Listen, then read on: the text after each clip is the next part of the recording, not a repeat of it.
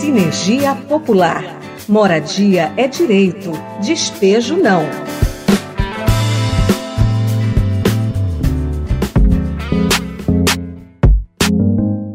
A Lei Maria da Penha, que em agosto completa 15 anos, representa um avanço nos direitos das mulheres e um marco nas lutas feministas do Brasil.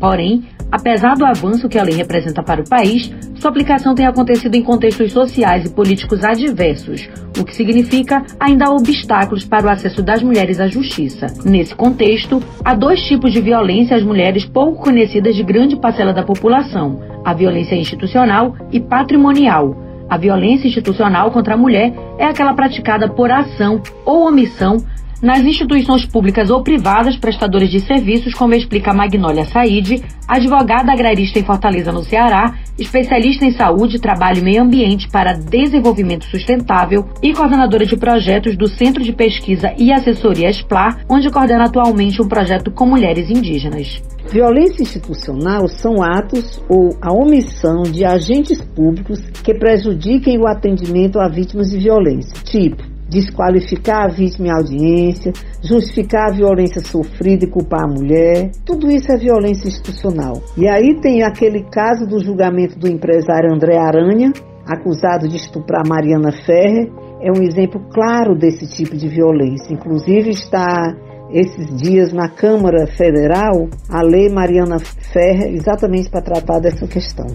Segundo Cristiane Malunga, integrante da coordenação ampliada do Fórum Estadual de Mulheres Negras do Rio de Janeiro, a falta de pessoal capacitado para o atendimento de casos de violência contra as mulheres é um fator que prejudica o acesso de mulheres agredidas à justiça. A falta de formação e capacitação dos profissionais, das equipes de profissionais, isso é um problema em qualquer área, em especial quando a gente fala da questão da violência contra mulheres. Né? Quando essa mulher vai procurar uma instituição, seja ela da área jurídica, da saúde, da assistência, da própria política para a mulher, né, procurando ali cuidado, informação, um ambiente de escuta. Muitas vezes nesses espaços, quando a gente não tem profissionais que têm a formação adequada, elas são revitimizadas.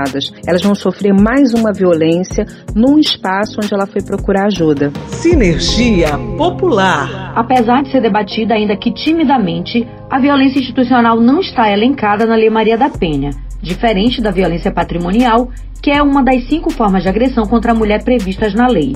Raquel Ludemi, arquiteta urbanista, mestre e doutora em desenvolvimento urbano, menciona que existem dois tipos de violência patrimonial contra a mulher que é um dos cinco tipos de violência doméstica reconhecida na Lei Maria da Penha, né? Mas que muitas vezes a gente não escuta muito falar sobre esse tipo de violência. No campo da moradia, a gente fala muito sobre a questão dos despejos, que são remoção das famílias do seu local de moradia, muitas vezes promovidos por agentes privados ou pelo próprio poder público e com aval do poder judiciário. Mas existe um outro tipo de despejo que ele é diretamente relacionado com a violência doméstica, né? E aqui eu destaco dois. O principal deles, né, que é o mais explícito, é o mais fácil da gente detectar, é quando as mulheres precisam sair da sua casa para evitar a situação de violência, né? Então as mulheres fogem de casa e saem das suas casas e são, então existe aí uma perda patrimonial. E um exemplo desse tipo de violência é a história de vida de Teresa narrada por Cristiane Salles, representante da União Nacional de Moradia Popular em Manaus, no Amazonas.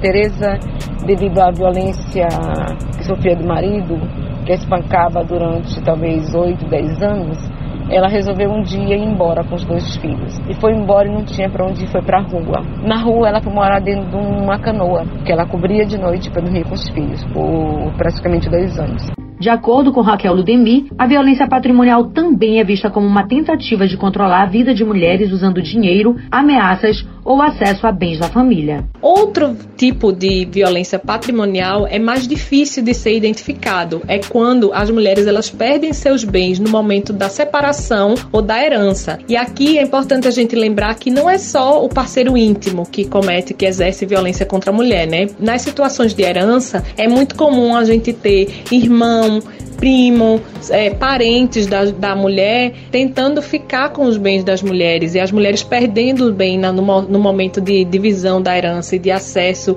e registro, de partilha de bens mesmo no, no momento da herança. Cristiane Malungo reforça a importância de se falar sobre as demais violências existentes contra as mulheres. É importante que a gente fale sobre essas questões, fale sobre a Lei Maria da Penha, sobre os tipos de violência, os ciclos da violência, sobre feminicídio, sobre violência institucional, sobre violência obstétrica. É importante que ela tenha essas informações e que ela saiba também em alguns espaços que ela pode procurar e que ela vai encontrar informação, que ela vai encontrar acolhimento, que ela vai encontrar ajuda, apesar das dificuldades que a gente tem, que a gente listou aqui, como muitas vezes um preconceito em relação a quem atende, a falta de formação, mas é preciso que essa mulher ela saiba que existe toda uma rede possível que ela pode acessar e que ela não está sozinha. Sinergia Popular. Se você percebeu que é vítima desse tipo de violência ou conhece uma mulher que vivencia essa realidade, você pode buscar uma delegacia especializada de atendimento à mulher para denunciar ou ligar para a Central de Atendimento à Mulher no número 180 para obter informações. O Sinergia Popular. Realização Jubileu Sul Brasil. Sexta Semana Social Brasileira e Central de Movimentos Populares. Apoio Ministério das Relações Exteriores Alemão, Instituto de Relações Exteriores e União Europeia.